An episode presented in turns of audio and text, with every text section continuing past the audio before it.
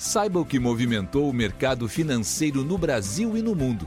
Você está ouvindo o Análise do Dia, um podcast original do Cicred. Olá pessoal, muito obrigado por nos acompanharem em mais um podcast do Cicred. Aqui quem fala é Luan Rezende Eduardo da equipe de análise econômica e hoje, no dia 19 de 7 de 2023, nós vamos conversar sobre os principais movimentos de mercado aqui no Brasil e no mundo. Né? Ali nos mercados europeus, nós tivemos hoje um dia de fechamento misto, com dois, duas divulgações importantes. Né? Uma foi a leitura final do índice de preços ao consumidor da zona do euro, que confirmou uma desaceleração da inflação ao consumidor ali na região.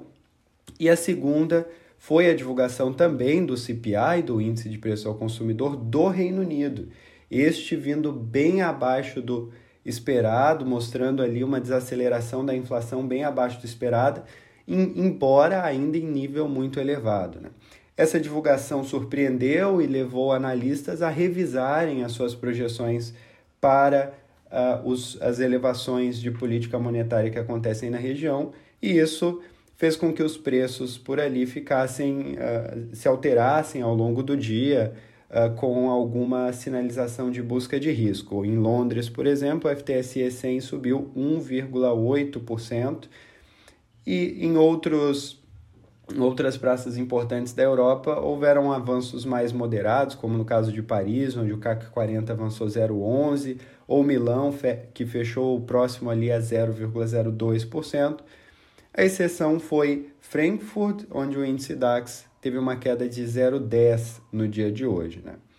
Indo ali para os mercados norte-americanos, esses tiveram um dia também sem vetores importantes, a maior parte da, das divulgações que acabaram refletindo-se no mercado foram de resultados corporativos e esses eh, foram mistos, né? alguns resultados mais positivos, outros nem tanto, e algumas divulgações também que influenciaram uh, ações específicas.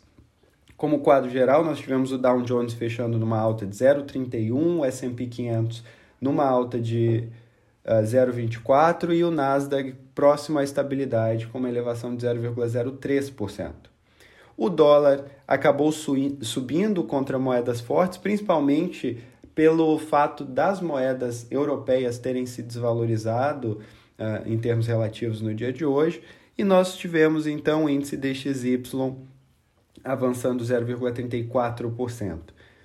No mercado de juros, houve alguma estabilidade no mais curto prazo, o T-Note de dois anos operava ali em 4,77% ao, longo, uh, ao final do dia de hoje, estável em relação ao fechamento de ontem, enquanto os de mais longo prazo cediam, no caso o T-Bond de 30 anos teve uma queda a 3,84%.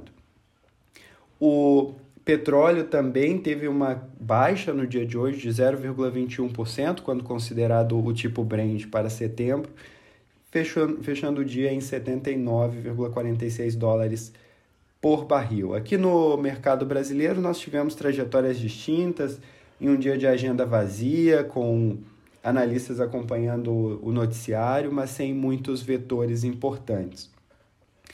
A Bolsa Brasileira andou de lado na maior parte do dia, acabou recuando 0,25% no final do dia de hoje, no índice Bovespa. No câmbio, houve alguma, uh, uh, algum alento ali com a moeda americana à vista recuando a R$ 4,78, uma baixa de 0,48, principalmente puxada pela valorização de commodities agrícolas que vem sendo acompanhada.